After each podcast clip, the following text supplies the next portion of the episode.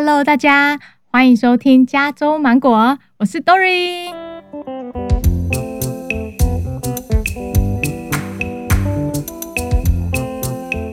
我今天超开心，而且超爽的。他是我这个频道第一次出现的男生，那我们郑重来欢迎韦恩。嗨，大家好，我是韦恩。自我介绍，呃，我今年二十四岁。啊，你这么年轻。哎，一个小鲜肉跟我在搭上线，我真的蛮开心的。毕竟我是一个老姐姐。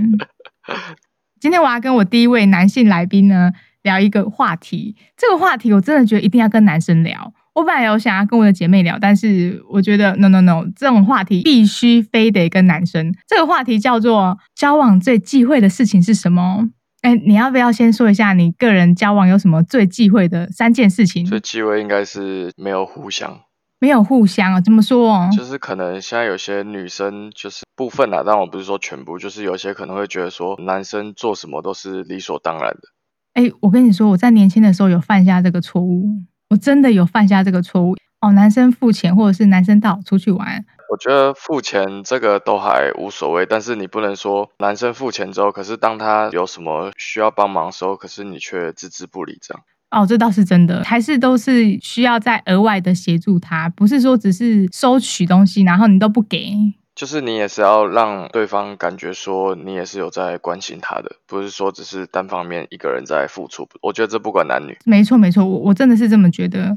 感情是两个在经营的，不是说只有一个不断在付出，因为这到最后一直在付出那个一定最后会觉得，嗯，没有受到平等的待遇，是这样讲吗？对啊，就是比较没有那种被爱的感觉，是不是？对对，我觉得这个也不只是在交往上面，就是可能做事情等等都是，就是当一个人付出的东西多于另外一半或者是伙伴多太多的话，那他最后一定会觉得不公平。这样讲其实蛮成熟的。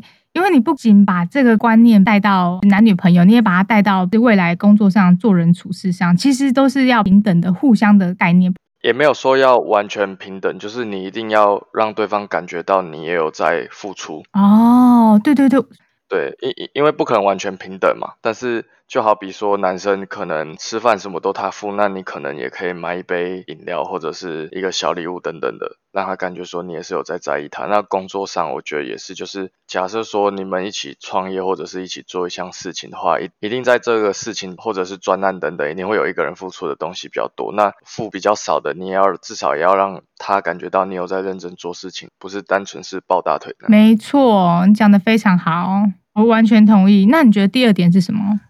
第二点嘛，我呃，如果是以我自己来讲，我会觉得是做家事的部分。啊，做家事也名列前茅，我以为这是婚后才有的。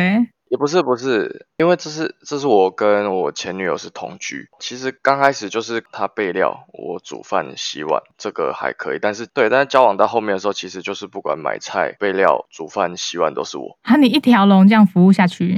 当然，这在热恋期可能都会觉得无所谓，但是实际上就是当你们后来有一些小的争执之后，这些东西都是会被放大。其实是回到第一点，就是要平等啊，就是你不能让完全就只有一个人在做家事。我觉得传统那种观念是蛮不好，比如说都是要女生去洗碗、洗衣服等等，做菜或者是晒衣服，什么都是要女生来。我觉得这观念当然是假设，假设是以前都是男生在赚钱给全家用，那女生就是都在家，那当然这是还好。如果现在是变成就是双薪家庭都去工作，那怎么会说只还是只有一个人做？通常会讲出家事的都是女生，可是你是一个男生，你做了很多，女朋友如果不帮忙的话，你的确会有就是回到你第一点不平等。为为什么我们两个都有工作，可是我还一条龙的买菜、煮饭，还要洗碗？我觉得这不管是男女也是，尤尤其是其实现在女生这个状况应该是比较严重，就是可能结婚之后，然后她可能住公婆的家里，但是她下班之后可能就还是要洗小孩的衣服等等，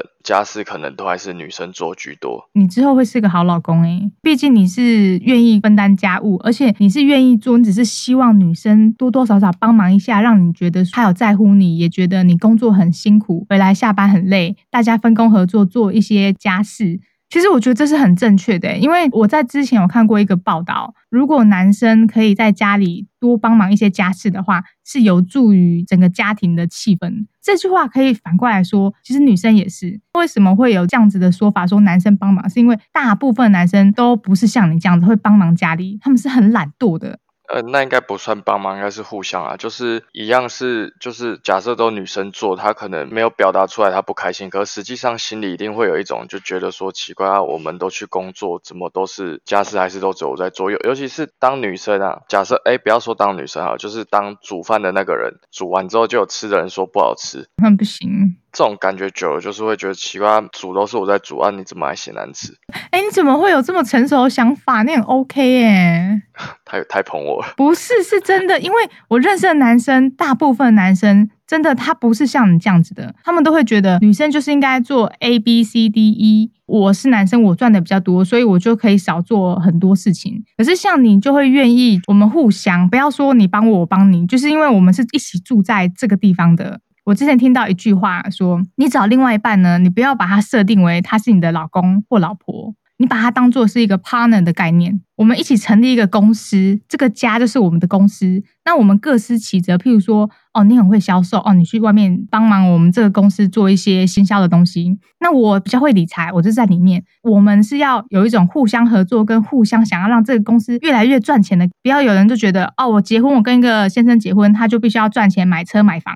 那我跟一个老婆结婚，他就必须要在家里煮饭洗碗带小孩。现在都有那种很固定的既定的观念，就是男生要做什么，女生要做什么。可是如果你把它想成是一个公司的概念。它就是一个伙伴，你做一点，我做一点，我们都可以互相在 cover 彼此不会的东西，就是想要让这个公司赚很多钱或越来越进步，是不是这样子的概念会好一点？不过我觉得公司讲的有点太严肃了，没有比喻比喻啦，就是我们是一个很好的伙伴，它不是重点放在公司，而是放在不要有那种刻板印象，说男生要做什么，或是女生要做什么。而是我们一起进入到这个家庭，进入到这个公司，我们应该要怎么样扶持彼此，然后让这家公司或是这个家越来越茁壮，然后让它变成一个很坚硬的大楼。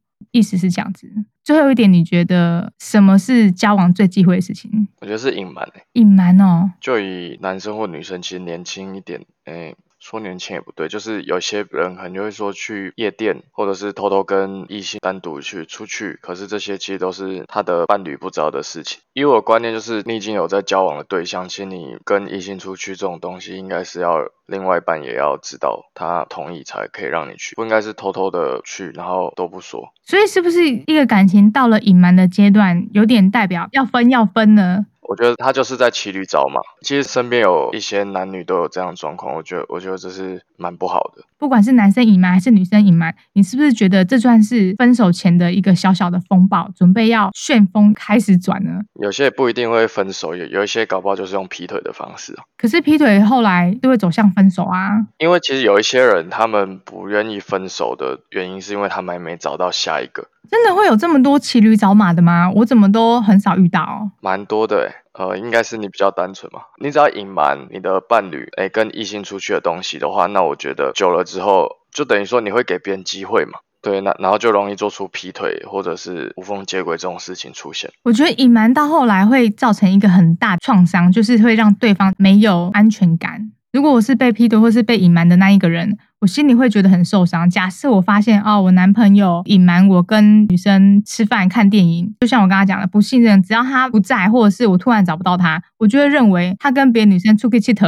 你第一个想法就是这样，就就算就算他之后没有了，但是你绝对你的第一个想法就会跑出这种想法了。所以各位，如果说你没有想要跟这个人分手，你千万不要随便隐瞒他跟别的异性出去。像我，呃，我有个朋友，她跟她男朋友就相处的很好，他们给彼此很大的信任，他们会报备。那当然，他们出去的绝对不会是那种暧昧的男生或暧昧的女生，不会单独说我跟这个男人出去，除非是讲什么公司或者是中午遇到了谁谁谁，可能一起买个饭吃个饭，不是那种刻意晚上有化妆啊打扮好的约会，不是不是，都是那种一般说，哎，我可能遇到他，我等下可能要去跟他吃个小东西，都是那样子的状况。所以就是以上三点是你觉得交往超级无敌忌讳的事情，对不对？嗯，对，就就是交往的时候要注意这些事情。我觉得我交往第一个最大的忌讳就是不接电话。像我之前跟我历任男友交往，我都会规定他们一定要接电话，即使哦，即使他们在开会哦，他都要跟我讲说他在开会。啊，这我没办法接受哎。不是不是，我不是说那种很大的会，那那不行。可是，譬如说，只是跟同事聊个天，小会那一种，我就觉得你一定要跟我讲，我在开会，等下打给你。可是如果是那种老板级的，或者是那种非常重要，那当然不可以。我不是那么叽歪，我会希望他跟我讲他在干嘛，或者是他今天有事情，例如说哦，我今天可能八点到十点，我等一下要跟谁谁谁出去哦，我就会知道。可是他如果没有告知我的话，他就非得要接。你知道为什么会有这种控制欲望吗？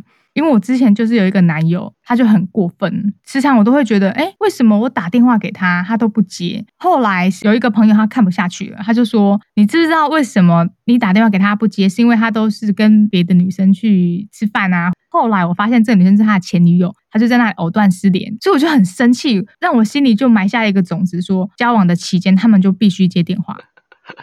这但是这这个我是没办法接受，哎。我后来历任男友都可以接受，因为他们都会接，或者是他们会立刻传个简讯。像现在手机啊，你打电话来，对不对？可以按一个按钮，可以跟他讲说我在忙，就是我只是想一个回复，我不是说要跟你讲很长很长的电话。如果是我女友这样的话，我应该会当下就把电话拒绝掉。干嘛？怎么会？为什么？为什么要这样对我们？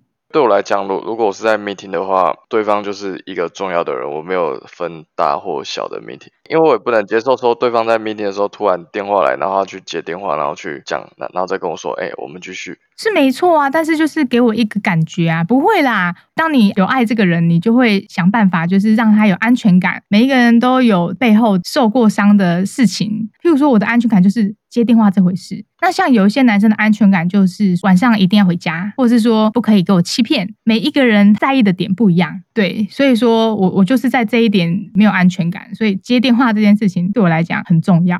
算是过去的东西造成这样。对，但是后来我有慢慢的修复，就是当我开始信任这个人的时候，譬如说他有时候没接，我也知道他在公司，哎，我就 OK。所以女生在交往的时候都会有一个测试的方式在里面吗？它也不算一个测试，它算是一个可不可以再继续下一步稳定交往很大的一个考量。像我之前那个男朋友，他是很不喜欢我晚上出去。他觉得晚上出去你会一就是危险嘛，二就是怕会跟别的男生去喝酒。那我就知道他不喜欢我这个点，那我就说好啊，那就麦提啊，我就以后就跟你去就好，就会知道大概对方的点。其实每个人都有点，你只要真心的喜欢他，你就会尽量的去配合他，不是说为对方改变，或者是一定要嗯很可怜呃为对方放弃你的兴趣。没有没有没有，我觉得当你喜欢这个人，或是你爱这个人，你就会想要稍微的转一下自己，让这个角度把它契合。有点像是齿轮的概念，契合起来，它就咚一声就进去了。我自己是这么觉得啦。